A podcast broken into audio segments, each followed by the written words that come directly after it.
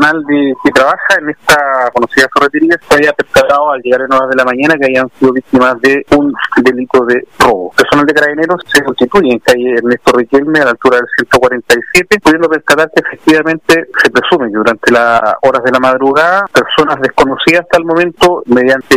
la realización de un forado, lo hacen en el techo, ingresan y sustraen el dinero que había sido recaudado durante el fin de semana y diferentes especies como aparatos telefónicos y ropa de vestir de distintas marcas y modelos.